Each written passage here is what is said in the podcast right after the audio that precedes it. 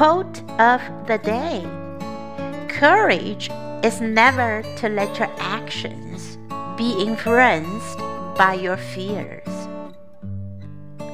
By Arthur Koestler.